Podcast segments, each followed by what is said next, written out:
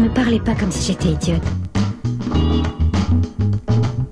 Moi, ce sera un petit bonbon sec et un petit Coca-Cola avec, s'il vous plaît. Vous connaissez certainement l'expression ce n'est pas une balade de santé pour signifier que le chemin est parfois long et difficile. Mais comment fait-on lorsque le chemin en question se rapporte à notre vie? Comment fait-on pour continuer d'avancer lorsque cette dernière est une succession de coups durs, de coups du sort et d'obstacles à surmonter? Dans l'épisode d'aujourd'hui, nous échangeons avec Stéphane qui a dû, lors de ses premières années de vie, surmonter bien des épreuves pour se construire et devenir aujourd'hui l'homme qu'il est. Entre difficultés familiales et deuil, il se livre à notre micro pour nous raconter son chemin ponctué de failles. Alors c'est parti Vous pensez abandonner parfois? Oh, seulement toutes les deux minutes, je dirais. Salut Stéphane, merci beaucoup d'être euh, parmi nous. Salut, avec plaisir. Euh, pour commencer, on aimerait bien peut-être que tu euh, nous racontes un petit peu donc euh, ton enfance et on voudrait commencer par ton schéma familial, savoir comment tu as grandi, entouré de qui? Alors, mon enfance, donc de, allez, on va dire de 0 à 10 ans, j'ai eu une enfance plutôt dans un schéma assez classique. Bon, je suis quand même issu d'une famille recomposée, c'est-à-dire que mes parents se remariaient pour la seconde fois. Ma mère avait déjà deux filles. Mon père n'avait pas d'enfant, donc j'étais son premier fils. J'ai principalement grandi aux côtés de ma demi-sœur Marie-Laure, qui est ma, pas ma sœur aînée, mais qui est au milieu, donc ma sœur cadette, qui a 7 ans d'écart avec moi. Euh, j'ai une enfance vraiment, je manquais de rien, une très belle enfance, très bien entourée. Mes parents qui s'occupaient beaucoup de moi, qui étaient très proches de moi. Bah, comme je l'ai dit, j'étais le, premier fils de mon père, donc euh, une relation assez particulière. Ma mère, j'étais son premier garçon, donc pareil, il y avait un côté assez très fusionnel entre nous. Donc non, franchement, euh, une enfance, euh, rien à dire. Enfin, que des bons souvenirs à, ce- à cette période. Plutôt heureuse et des parents présents. Ouais, ouais, carrément heureuse. Hein. Je, comme je, je me répète, mais je très peu de mauvais souvenirs de, de, de cette période. euh. C'était l'insouciance, quoi. Non, c'était pas, c'était pas, c'était pas l'insouciance. J'étais totalement conscient de ce qui se passait. Et je, je me rendais compte que voilà, il y avait de l'amour entre mes parents. Ils me chérissaient. Enfin, tout se passait très bien. euh, ils s'occupaient très bien de moi. On n'avait aucune galère, que ce soit financière, que ce soit santé, que ce soit voilà, tout allait bien, tout roulait quoi. Tout roulait. Et donc euh, tout ça, ça a duré jusqu'à tes 10 ans environ? Ouais, on va dire que cette belle période euh, d'enfance dure ouais, jusqu'à mes 10 ans à peu près, ou à partir de 10 ans, ça commence un peu à, à se gâter. Donc c'est à ce moment-là que l'entreprise de ton père va mal? Ouais, effectivement, donc faut savoir que mon père avait créé son entreprise euh, quelques années après ma naissance. Il avait un cabinet d'architecture, et oui, en effet, les affaires tournaient beaucoup moins bien, et il est obligé de, de fermer l'entreprise, et donc se retrouve sans travail à ce moment-là. Il faut savoir aussi que ma mère, à peu près quelques temps avant, euh, était aussi euh, au chômage. Et est-ce que ça a créé des tensions entre tes parents, cette situation? Euh, alors oui, oui, oui, je ressens tout de suite quand même quelques tensions, quelques voilà une relation qui, qui évolue dans le mauvais sens du terme, clairement. Après, je suis jeune, donc là, clairement, ouais, j'ai peut-être cette insouciance où je me rends un peu compte des choses, mais mais je le ressens pas tant que ça en fait. Je le Ouais, ressens pas tant peu- que ça, mais c'est plus au fond de moi-même. C'est un peu sous-jacent, quoi. C'est un peu sous-jacent. Et à l'école, ça se passe comment? Bah, à l'école, moi, je suis, enfin, sans me vanter, j'étais plutôt un bon élève, à cette période, en tout cas. Après, c'était l'école primaire, donc, euh, on n'est pas, enfin, voilà, je m'en sortais, j'avais, je sais pas, j'étais autour de 15, 16 de moyenne. Euh, ouais, je faisais partie des bons élèves, euh, en école primaire, ouais. Donc ces tensions, en fait, elles ne... enfin, à l'école, en tout cas, euh, ça n'a pas d'impact. Eh ben, ça n'a pas trop d'impact, sauf une fois où je me souviens, j'étais en, en CM2 et on avait un exercice tout bête à faire. Notre prof nous avait demandé de dessiner euh, euh, les parties où il y a l'océan ou la mer autour de la France. Et donc, on avait la carte de la France et que du blanc autour. Puis moi, j'avais mis la mer tout autour de la France. tu. C'est-à-dire que ma France était une île, en fait. Et donc, quand je montre ça à ma prof, elle me regarde, elle me fait, mais Stéphane, euh, ça va Et puis moi, là, encore souvent, je suis, bah ouais, je, comprenais toujours pas ce qui se passe. Elle me fait, mais tu te rends compte que là, t'as dessiné de la mer tout autour de la France et tout? Et t'es sûr que ça va? Et là, je me souviens que je, je sais pas pourquoi, mais je, en soi, j'avais pas l'impression d'être mal, mais là, je me mets à pleurer, tu vois. Je me mets à pleurer et tout, euh, on sort de la classe. Et je lui dis, ouais, euh, non, ça va pas. euh, mon père a plus de travail, euh, je me sens pas bien. euh. Et du coup, elle avait euh, convoqué, elle avait convoqué mes parents euh, pour, euh, voilà, un, entretien avec les parents. Quoi. Donc un mercredi, tu rentres chez toi, euh, tu rentres du sport et là, euh, donc il y a quelque chose qui va se passer? Donc ouais, un mercredi matin, je rentre chez moi et devant mon immeuble, dehors, je vois ma télévision, je vois des meubles, je vois un camion. et là, je me dis, mais qu'est-ce qui se passe À aucun moment on m'a prévenu qu'on déménageait, quoi. Enfin, qu'est-ce que c'est que ça? Pourquoi, pourquoi toutes nos affaires se retrouvent devant, devant notre immeuble, quoi? Et, et en fait, tout simplement, bah, moi, encore une fois, j'étais jeune, j'avais 10-11 ans, donc je n'étais même pas au courant de, de tout ça, mais en gros, bah, les, les huissiers étaient venus à l'appartement parce que mes parents n'avaient plus les moyens de payer le loyer, donc ça faisait peut-être, je sais pas, 4-5 mois qu'ils qu assumaient plus les loyers. Et du coup, bah, les huissiers sont venus chez nous pour, pour vider une partie de l'appartement. Et à ce moment-là, vous continuez à vivre dans cet appartement-là? Ouais, ouais, ouais, on continue à vivre. Alors, je saurais pas vous dire comment c'était possible à l'époque. Mais vous restez euh, au même endroit et toujours. On donc, reste euh, au même endroit. Bah, étant donné qu'ils avaient récupéré des meubles, je pense que l'argent. euh, Enfin voilà, c'était une caution aussi, donc euh, je Mm. pense que ça nous a permis de rester un peu plus longtemps aussi. euh, Là, mais bon, ça a pas duré très longtemps en soi, euh, entre le moment où où les huissiers sont venus et le moment où on a quitté euh, cet appartement pour d'autres raisons. Euh, il doit y avoir peut-être, je sais pas, moins d'un an. D'accord. Et euh, du coup, tes parents se séparent? Du coup, ouais, quelques temps après, euh, mes parents se séparent. Euh, mes parents se séparent pas euh, forcément, enfin pas du tout même à cause de, de ce problème de finances. Euh, mes parents se séparent parce que ma mère apprend euh, que mon père a une autre relation. Euh, donc ouais, il peut-être vraiment très rapidement après, c'est la, la chute, la chute infernale dans le couple de mes parents, quoi. Donc là, ta famille explose. Toi, euh, tu... ils finissent par se séparer. Toi, tu restes euh, habiter avec ta maman ou tu pars avec ton papa? Ouais, ouais, donc ils finissent par se séparer. euh, je pense que, je sais pas, ma mère apprend ça, et puis peut-être trois mois après, ils se séparent. Donc moi, là, bah, mon père, en fait, quitte le domicile, donc moi, je reste avec ma mère, je reste avec ma mère dans l'appartement, dans cet appartement donc, qui a été vidé par les huissiers quelques mois plus tôt. Euh, et puis là, ma mère, euh, globalement, bah, euh, on, la perd à ce moment-là, c'est-à-dire que moi, c'est ma sœur qui s'occupe principalement, principalement de moi. Ma mère maigrit énormément, euh, s'occupe plus de nous. Enfin voilà, elle est, elle est en début de dépression complète, quoi. Et donc, on est un peu livré à nous-mêmes avec ma sœur, mais mais on voilà, on, reste soudés, on reste soudés et on avance comme on peut, quoi, dans cette période très compliquée. Et vous finissez par, euh, déménager aussi? Ouais, on est obligé de, finir par déménager, étant donné que de toute façon, la situation était de plus en plus compliquée dans cet appartement. Euh, ma mère n'avait absolument pas les moyens de, financiers de gérer tout ça toute seule. Et on a la chance, euh, via le petit ami de ma sœur, d'être euh, relogé dans un appartement un peu plus petit, toujours euh, dans la même ville, à Nogent-sur-Marne. Et donc, euh, coup de bol, quoi, sur ce coup-là. Sur ce coup-là, on s'en sort. Euh, ma mère, justement, n'a pas trop toutes les galères euh, à chercher un nouvel appart, etc. Donc ça, ça se fait assez rapidement. Donc ça, c'était plutôt, euh, plutôt cool. Et à ce moment-là, donc c'est quand même une étape très compliquée. Enfin, c'est un peu l'escalade entre les huissiers, ton père qui a une relation et qui s'en va, ta mère en dépression. Est-ce que tu parles un peu de ta situation avec tes proches? Donc que ça soit avec ta mère dans un premier temps ou à tes amis à l'école? Alors non, non, non, globalement, euh, j'en parle peu. Il faut dire que je suis jeune, mes amis euh, euh, ont mon âge, euh, on a tous euh, entre 10 et 11 ans, donc euh, c'est pas des choses euh, dont on parle à, ce, à cet âge-là, en fait. Je pense qu'ils auraient pas forcément trop compris, je sais pas s'ils auraient été capables d'être un soutien à ce moment-là, je suis pas sûr. Après, dans ma famille, il faut savoir que j'ai pas une énorme famille, euh, à part, euh, voilà, mon père, ma mère, mes sœurs, euh, mes grands-parents à l'époque, mais bon, mes grands-parents ne parlaient pas vraiment de ça.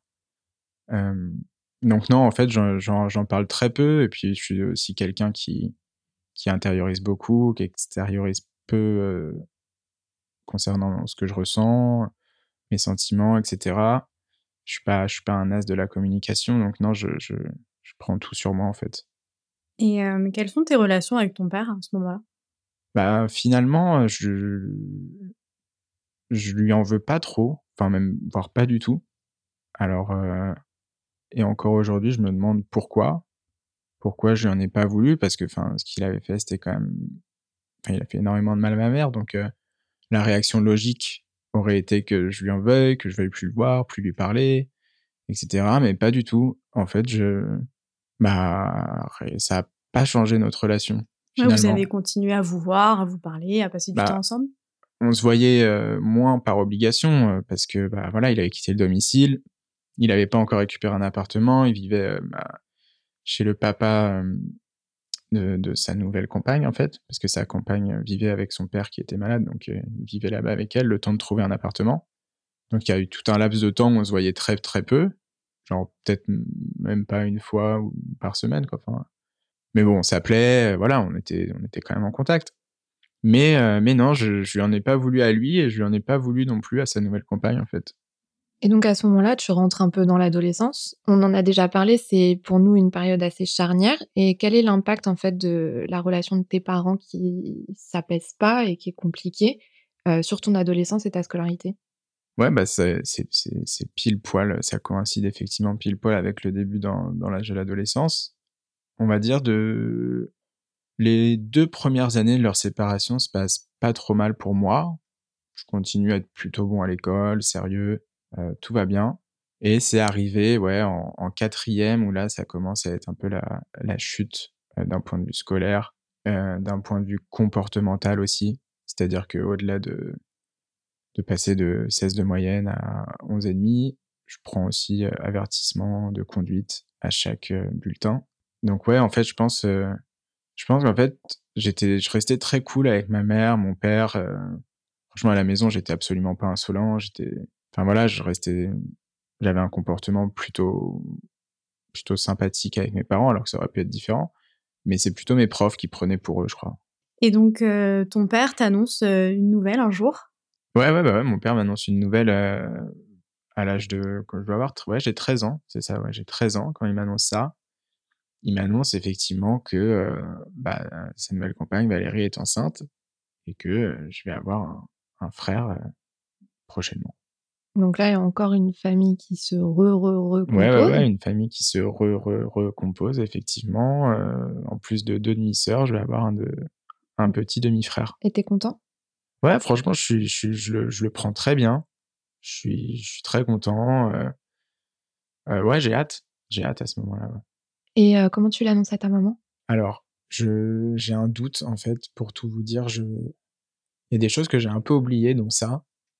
Et je sais plus, mais je, je suis à peu près sûr quand même que je mets du temps à lui annoncer. J'en parle avant à, ma sœur, Marie-Laure, pour avoir son avis de comment tu penses qu'il faut que je lui annonce, quoi, parce que je sais qu'elle risque de, de, de, mal le prendre ou voilà de, que ça lui fasse un coup alors elle commence à ce moment-là un peu sortir la tête de l'eau aller mieux euh, à en vouloir voilà elle en veut toujours à mon père mais bon euh, l'âge de guerre commence un peu à être à enterré.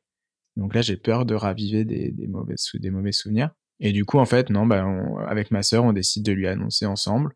Et euh, bah montre pas grand chose ma mère elle est un peu comme moi c'est-à-dire que c'est un peu compliqué de savoir ce qu'elle ressent.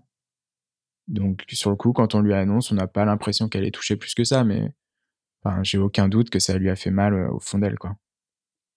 Donc ton petit frère euh, arrive, euh, la relation avec tes parents commence, euh, bon tant bien que mal, un peu à, s'apaiser avec le temps. Ta maman va mieux et du coup, au fur et à mesure, les choses elles se remettent un petit peu en place.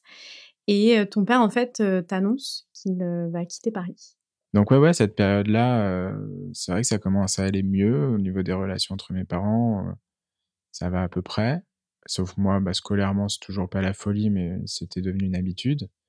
Et quelques, quelques semaines, quelques mois, peut-être deux mois avant, le, avant mon bac, mon père m'annonce qu'ils ont prévu euh, de partir définitivement de Paris pour s'installer en Bretagne. Ouais. Ils avaient des projets là-bas? Ouais, ouais, ils avaient un, ils avaient un projet de d'ouvrir une, une boutique de, de déco là-bas et, et, de faire aussi du conseil d'aménagement, des choses comme ça. Et euh, toi, du coup, tu décides de rester à Nogent? Tu n'as pas envie de, de, les rejoindre? Bah alors, en fait, ce qu'il faut savoir, c'est que dans la foulée, je loupe mon bac, je me fais virer de mon lycée, et donc la question se pose est-ce que je pars faire ma deuxième année de terminale en Bretagne, ou est-ce que je reste à Paris? C'est vrai que j'ai pas mal hésité. Après, je me suis dit, bon, est-ce que tu as vraiment envie de partir en Bretagne? Enfin, je connaissais la ville où ils allaient parce que c'est là d'où sont originaires mes grands-parents, donc j'ai toujours connu cette ville que j'adore. Mais ça veut dire, t'as 17 ans, t'es loin de tes potes, t'es loin de ton entourage, donc compliqué, et je décide finalement de, de rester à Nogent. Et comment tu vis le départ de ton père? Bah, je le vis mal en soi. Je, je, je, suis triste. je suis triste qu'on se sépare. lui aussi est triste qu'on se sépare.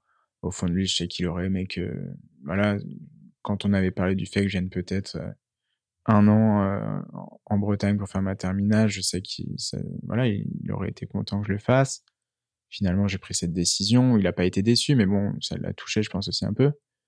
Donc ouais, non, le, le départ, le départ est compliqué, ouais. Mais tu vas passer tes vacances là-bas, tu les vois régulièrement Oui, oui, oui, bien sûr. Oui, bah, dès que je peux, dès que j'ai le temps, je, je, prends le train et direction Douarnenez, ouais. Et euh, quelques temps après l'installation de ton papa en Bretagne, les choses commencent à se compliquer de nouveau?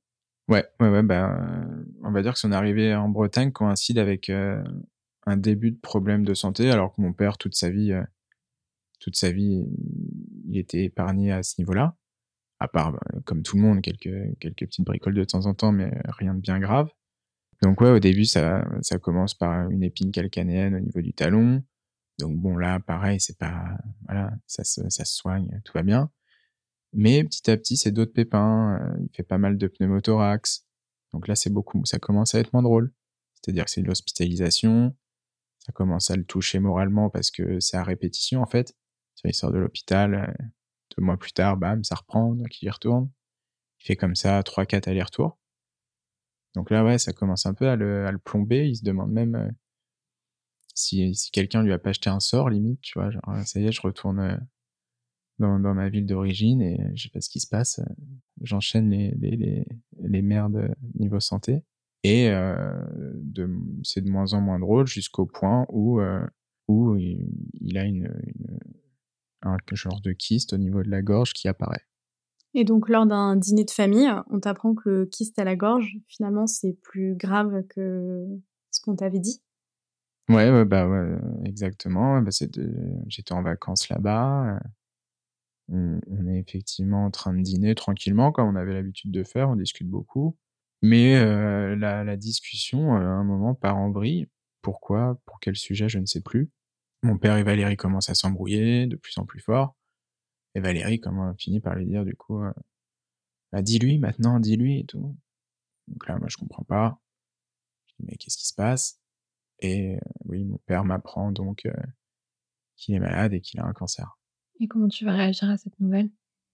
Bah là, clairement, je, je, je m'effondre. Hein. Mon père m'annonce ça en larmes, il pleurait assez rarement, donc et moi aussi je pleure rarement, mais là pour le coup, bah, tous les deux, ouais, on se retrouve, euh, on se retrouve très triste et très triste, mais en même temps, euh, on a envie, voilà, de, de positif, d'essayer de positiver et de, de, de tout, pas tout de suite s'imaginer le pire.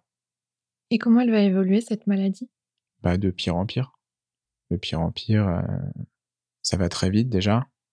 C'est-à-dire que le moment où il me l'apprend, euh, après, juste après, il m'a. En fait, le problème avec cette maladie, c'est que ça l'a touché énormément physiquement, bah, moralement, mais ça, je sais pas s'il y a vraiment besoin de le dire.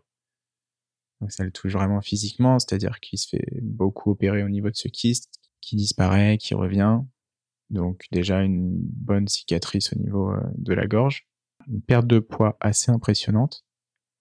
Et puis tout de suite, euh, par la suite, il est même obligé de se faire greffer au niveau de la gorge, de la peau. Donc pareil, euh, physiquement encore plus touché, il a de plus en plus de mal à manger, il enchaîne les hospitalisations. Donc euh, l'horizon est, pas dégagé du tout quoi. Et toi, euh, toi en, attendant, tu es sur Paris, donc j'imagine que tu continues tant bien que mal tes, tes études? Oui, plutôt mal, plutôt mal. En plus à cette période-là, moi je suis en fac de droit. Et clairement, je, j'ai lâché l'affaire. Mais j'envisage de rentrer dans une école de journalisme. Et euh, malheureusement, un jour, la, la nouvelle tombe. Ouais, ouais, bah, malheureusement, effectivement, euh, bah, bizarrement aussi, c'est le jour, euh, quelques jours avant ma rentrée en école de journalisme. J'ai eu mon père au téléphone la veille, qui a été hospitalisé, mais au son de sa voix qui avait, qui, qui avait l'air d'aller plutôt bien. Dans le soir, je sors avec mon meilleur pote boire des coups.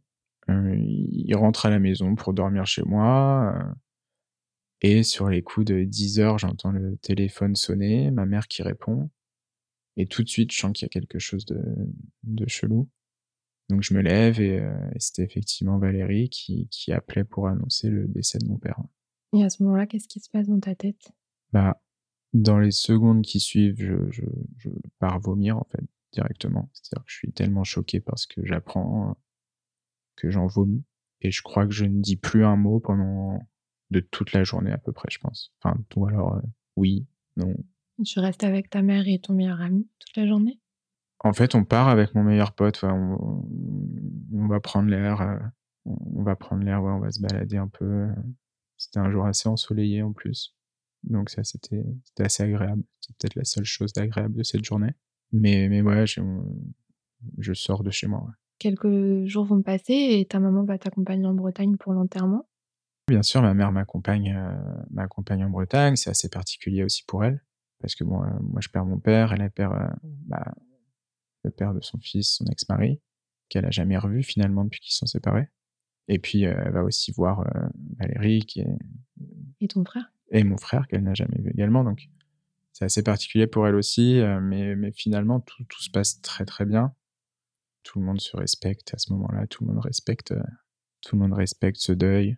Et c'est effectivement bah voilà un moment extrêmement difficile, extrêmement dur pour tout le monde mais, euh, mais qui se passe aussi de, mmh, de la meilleure des façons. C'est-à-dire qu'il n'y avait pas de conflit, il n'y avait pas de, de rancœur, de rancune, quoi que ce soit. Et ton petit frère, en plus, il est, il est assez, euh, assez jeune à ce moment-là. Ouais, ouais, mon petit frère, à ce moment-là, bah, malheureusement pour lui, il a, quand mon père euh, décède, il a, il a 6 ans, donc euh, c'était clairement le seul qui avait le sourire à l'enterrement, quoi. Oui, il se, lui, il se rendait pas compte du tout. Il se rendait compte que son, enfin, il savait que son père était mort, mais il savait pas ce que ça voulait dire. Mmh. Donc euh, c'est là pour le coup on retombe dans ce qu'on disait au début, dans l'insouciance, dans le sens où ouais, il, il, comprenait pas trop, je pense, ce qui se passait. Donc là tu commences ton deuil. Qu'est-ce que tu as, qu'est-ce que tu as fait après cette cette, cette annonce et, et l'enterrement? Après après l'enterrement, oui, commence la période de deuil. Bah, clairement, je, je fais tout ce qu'il ne faut pas faire. Après, je sais pas vraiment ce qu'il faut faire ou pas, en vrai. Hein. Il n'y a pas de vérité dans tout ça. Mais en tout cas, moi, personnellement, euh, je le gère, euh, je gère pas du tout. Je, je, je, je me perds, je, je, je pars dans pas mal d'excès. Euh, ouais, c'est la, c'est la, la, la, chute. Et euh, tu te sens pas le besoin de te faire aider à ce moment-là? Non, non, non, je, je ressens pas non le besoin de me faire aider, j'en ai pas l'envie en tout cas, j'ai envie de vivre ça voilà comme je le peux moi moi-même avec moi-même quoi tout simplement. Donc un peu le vivre tout seul, mais malheureusement quelques temps après ton meilleur ami aussi va perdre son papa. Ouais, malheureusement, six mois après le décès de mon père, mon meilleur ami perd aussi son père assez brutalement. Du coup, bah, on se retrouve à deux dans, dans cette situation. Et on va dire que bah, on se serre les coudes, mais en même temps, on, sombre tous les deux. quoi. Et euh, scolairement, donc, tu as commencé ton école de journalisme. Est-ce que ça te plaît? Bah, Malheureusement, c'est quelque chose, moi, le journalisme, que j'ai toujours eu envie de faire. Mais euh, dans ces conditions-là, je n'y suis pas vraiment. Enfin, je, je, fais, je fais ce que je peux. J'essaye d'aller en cours le plus possible, même s'il y a des jours où c'est pas possible pour moi d'y aller parce que j'en ai pas du tout l'envie. Euh, mais j'essaye, euh, mais c'est très compliqué. Malgré mon envie, euh, mes envies pour pour ce métier, pour cette formation, je j'y suis pas vraiment quoi. Et donc tu me dis que tu tombes dans pas mal d'excès. Qu'est-ce qu'en pensent tes proches en fait à ce moment-là? Est-ce qu'ils s'inquiètent? Est-ce qu'ils ont Est-ce qu'ils sont là pour toi? Ouais, mes proches s'inquiètent. je sais que j'ai une partie de mes amis, un autre groupe d'amis que j'ai depuis ma plus tendre enfance, euh, avec qui ça devient compliqué parce qu'ils s'inquiètent pour moi, mais en même temps, bah, ils voient que je suis un peu irrécupérable, donc euh, donc finalement, bah, on prend nos distances aussi, donc je, je, les perds un peu en route à ce moment-là, mais je finirai par les retrouver plus tard. Mais là, à ce moment-là, c'est vrai que je suis tellement ailleurs, en fait, je suis tellement ingérable que même mes amis les plus proches me reconnaissent plus vraiment. c'est compliqué aussi pour ma mère, même si elle me le dit pas, parce que parce que c'est des week-ends entiers à s'inquiéter, parce que je peux partir le vendredi soir, rentrer le dimanche soir sans avoir donné une seule nouvelle. Donc euh, donc ouais, je, je, je suis à ce moment-là, je plains vraiment aujourd'hui mon entourage quoi. Et à ce moment-là, euh, tu as quand même des perspectives d'avenir, des envies autour de ta vie professionnelle ou personnelle? Bah, à ce moment-là, j'ai très peu d'envie, euh, même si bah, je rêve euh, peut-être d'être journaliste sportif, on va dire, mais je sais que j'en suis pas capable. J'ai pas la motivation, j'ai pas l'énergie, j'ai pas la force pour euh, pour rendre tout ça possible en fait. Et est-ce que tu as une relation amoureuse à ce moment-là? Alors j'avais une relation amoureuse effectivement au moment du décès de mon père, mais qui en pareil euh, n'a pas tenu. N'a pas tenu le choc, non, clairement. clairement. Et quelques temps plus tard, tu vas à Lisbonne avec des amis, et là, tu rencontres quelqu'un. Ouais, donc c'était à peu près trois ans, ouais, trois ans après le décès de mon père. Je vais à Lisbonne, effectivement, chez un de mes meilleurs amis, et, et je rencontre la femme avec qui je suis aujourd'hui. Et comment se passe ce début de relation? Bah déjà, il faut savoir que je m'y attendais pas vraiment en fait à me remettre en couple à ce moment-là. Moi, ça faisait euh, ouais, environ bah, deux ans que j'étais célibataire. Une, encore une fois, comme je l'ai dit, plutôt ingérable, invivable. Donc euh, pas prêt à faire subir ça, subir mon humeur à quelqu'un d'autre en fait. Mais euh, mais étrangement, euh, bah, on se rencontre à Lisbonne euh, très vite, ça match en fait. Ça, voilà, je me rends compte que je suis bien avec elle et que peut-être il serait temps de de tenter le coup, de voilà, de voir ce que ça ça pourrait donner. Et, et j'ai bien fait parce que parce que bah ça se passe très bien. Donc c'est une c'est une source de motivation en fait pour toi. Bah, je, je sais pas si c'est une source de motivation, mais en tout cas, je, je sens en, en moi qu'elle peut m'aider en fait à aller mieux. Du coup, euh, du coup, bah, tout va très vite. Elle a, vient d'emménager dans son appartement en plus, donc euh, donc voilà, on est, enfin c'est très fusionnel. Euh, tout se fait très vite, euh, très rapidement. Enfin, je vis quasiment euh, chez elle et et ouais, je me sens de mieux en mieux en fait à ce moment-là. Et professionnellement, là, t'en es où? Alors en revanche, professionnellement, c'est plus compliqué je suis en train de terminer mon école de journalisme. Je, fais un stage à la fin de, mon cursus, en fait, et, euh, et, derrière, il se passe pas grand-chose, quoi. Il se passe pas grand-chose euh, parce que je pense que j'étais pas encore prêt non plus à ce niveau-là. Enfin, je me sentais de mieux en mieux, mais euh, j'étais quand même encore pas mal perdu. Donc ouais, à ce moment-là, c'est assez compliqué niveau professionnel et ça me prend la tête aussi, quoi. Du coup, tu enchaînes les petits boulots parce que bah, tu emménages avec euh, ta chérie et tu dois quand même bah, participer, on va dire, euh, aux frais. Euh. Ouais, ouais, bien sûr, je, je, je, fais mon possible pour participer aux frais. Donc, ouais, j'enchaîne des petits boulots. Euh, ça va de préparateur de commandes. Qu'est-ce que j'ai fait? J'ai fait, ouais, régisseur. Ouais, donc des petits boulots, ouais, ça, ça se passe plutôt bien, mais c'est pas le, c'est pas le, ce à quoi tu aspires. Ce à quoi j'aspirais, exactement. Donc en effet, les petits boulots, euh, j'imagine que c'est pas c'est pas ce que tu ce que tu voulais euh, dans ta vie. Euh, Est-ce que donc comme tu disais, ça pour toi t'es pas hyper heureux professionnellement, mais est-ce que ça a une incidence aussi dans ton couple en fait? Oui, oui, oui, je pense que ça a une incidence parce que ma copine pour le coup, elle donc est en, en CDI depuis un moment. Elle fait quelque chose qu'elle adore, etc. Donc moi je la vois elle épanouie dans sa vie professionnelle. Et moi, j'aimerais bien aussi être, euh, être épanoui dans la mienne, sauf que j'y arrive pas. Elle a du mal à comprendre pourquoi j'y arrive pas. En fait, en plus, à cette période-là, puis je le suis toujours aujourd'hui, je suis quelqu'un qui a beaucoup d'idées, mais qui faisait peu de choses, en fait. C'est-à-dire que chaque jour, je pouvais dire, oh putain, je vais faire ça, ah non, je vais faire ça. Sauf que je faisais rien, en fait. Je, je faisais rien pour, euh, pour y arriver. Donc ça, ça la saoulait pas mal. Et quand j'y repense aujourd'hui, je la comprends totalement. Du coup, c'était assez conflictuel à ce niveau-là. Est-ce qu'il y a eu un électrochoc, en fait? Un moment où vraiment ça t'a permis de reprendre euh, définitivement euh, ta vie en main? Bah ouais, il y a eu, il y a eu effectivement un électrochoc. Euh, C'est-à-dire que ma copine donc euh, est tombée malade, en dépression, euh, donc a quitté son travail Donc gros burn-out, grosse dépression. Du coup, à ce moment-là, euh, en fait, j'ai plus trop le choix, quoi. Faut, c'est à moi d'assurer, de, de, de, la porter. Euh, voilà, les, on va dire que les, les rôles s'inversent à ce moment-là, quoi. C'est-à-dire que ça fait quatre ans qu'elle m'a, qu'elle m'a un peu, enfin, qu'elle m'a complètement porté, qu'elle m'a un peu sorti la tête de l'eau.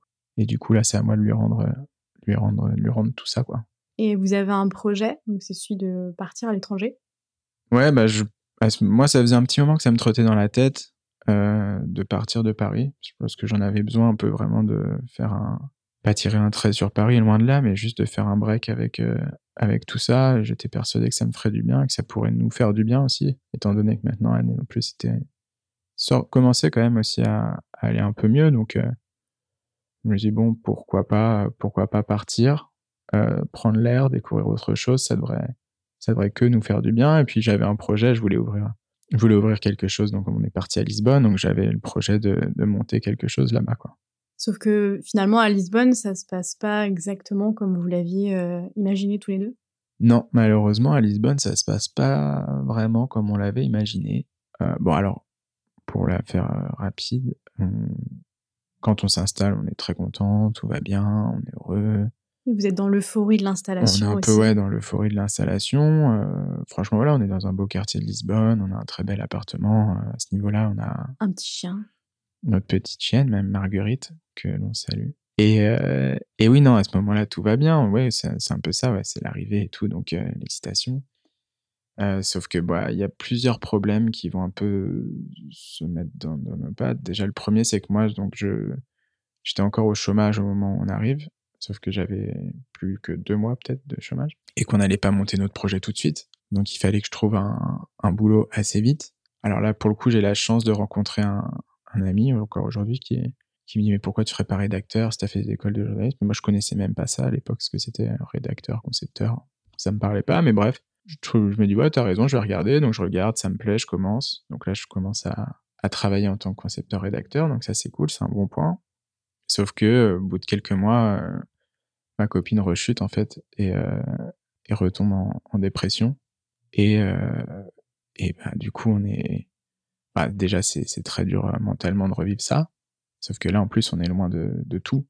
C'est-à-dire qu'on se retrouve tous les deux. Et vous n'avez pas vos proches, en fait. On pas ni du la tout... famille, ni les non. amis. Non, non, non, on n'a aucun proche autour de nous. Bon, même si ses parents viennent la voir, bien sûr, parce que très inquiets. Donc, ils viennent passer quelques jours. Pareil, ma mère ensuite vient pour passer quelques jours avec nous.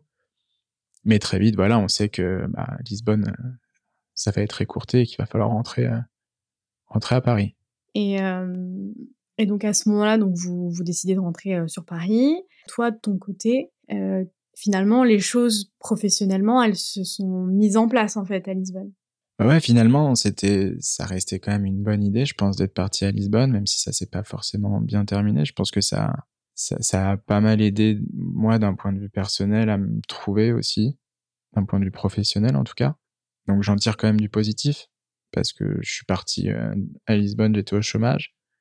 au final, quand je rentre à Paris, euh, avec un travail, donc c'est déjà quelque chose de bien. Puis c'est aussi pour le bien de ma copine que je, voilà, qui est primordial à ce moment-là, parce que parce que je sais que si on était resté à Lisbonne dans cette euh, situation, ça aurait pas été vivable et on aurait mis, on aurait clairement mis notre couple en péril en fait. Et ça c'était hors de question. Donc donc ouais, finalement, même si ça a été très dur, j'en garde le positif de ce de, ce, de cette, petite, euh, cette petite année à Lisbonne. Finalement, pour la première fois de ta vie, tu professionnellement, en tout cas, tu sais où tu vas. Ouais, ouais clairement, là, je, bah, je suis auto-entrepreneur, concepteur, rédacteur, donc euh, ouais, je, j'ai des beaux contrats, euh, je commence à être plus épanoui. donc ouais, c'est là vraiment ouais, la première fois, ouais, à, à 28 ans, j'arrive à peu près à, à savoir où je vais aller, quoi. Avec du recul, si aujourd'hui tu devais faire un bilan de ta vie, tu dirais quoi? Avec le recul, si je devais faire un bilan de ma vie, hmm, ben, en fait, il y a une partie de moi qui dirait que j'ai une vie de merde, mais cette partie-là, c'est celle qui est vraiment enfouie en moi, et que la partie, l'autre partie de moi va te dire que bah je, ça aurait pu être bien pire en fait, c'est-à-dire que j'aurais vraiment pu perdre pied complètement, mais j'ai quand même réussi à, je pense, à, voilà, aujourd'hui à 30 ans, je pense que je, je peux être fier de, de, mon parcours finalement. Euh, voilà, j'ai une femme que j'aime très fort. J'ai une maman que j'aime aussi très fort qui est toujours là. Je suis bien entouré par des amis euh, qui je tiens énormément aussi, qui sont présents pour moi. Donc euh, ouais, globalement, je je je, euh, je je souffre encore au quotidien de certaines choses. Hein, je vais pas vous le cacher, mais j'essaye de tirer au, au plus possible vers le positif parce que j'ai assez souffert comme ça. Donc euh, après voilà, j'ai toujours cette crainte permanente que quelque chose arrive à tout moment pour me faire replonger un peu dans, dans, dans toutes ces mauvaises périodes de ma vie quoi. Donc tu parles de, souffrances encore présentes, est-ce que tu peux nous en dire un peu plus? Bah oui, après c'est des souffrances psychologiques. Enfin, j'ai aujourd'hui une peur extrême de la mort, on va dire, qui pèse beaucoup, que pareil, comme tout, j'essaye d'intérioriser au maximum, mais qui, qui me rend aussi complètement hypochondriaque. C'est-à-dire que dès que je vais avoir une petite douleur, tout de suite, ça va être la pire catastrophe. Donc ouais, c'est assez compliqué à vivre.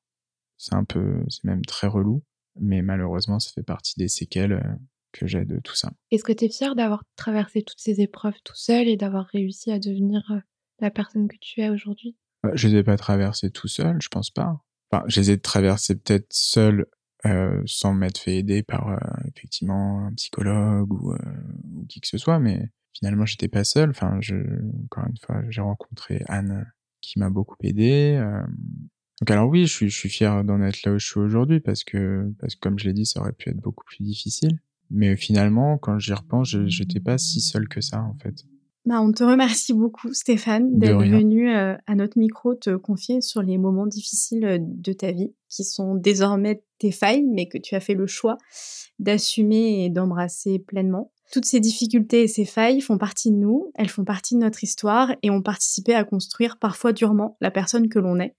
Sans qu'elles nous déterminent, elles nous ont poussé à apporter une réponse, à les surmonter et à nous rendre dans un sens plus fort, même si sur le moment, notre seule envie c'est de baisser les bras et c'est parce que nous nous sommes relevés, parce que nous avons décidé de ne pas nous laisser emporter, que nous en sortons grandis. C'est ce que nous voulons vous laisser comme mot de la fin, à savoir vivre avec ces failles, savoir qu'elles ont laissé une trace en nous, mais continuer d'avancer, de construire sa vie et de se dire qu'elles nous ont rendus uniques. Merci à vous d'être arrivés jusqu'ici et d'avoir partagé ce moment avec nous. On vous donne rendez-vous dimanche prochain pour un nouvel épisode de Faille. En attendant, n'hésitez pas à partager cet épisode s'il vous a plu, à venir nous suivre at Faille Podcast et à nous laisser 5 étoiles sur Apple Podcast. À bientôt dans Faille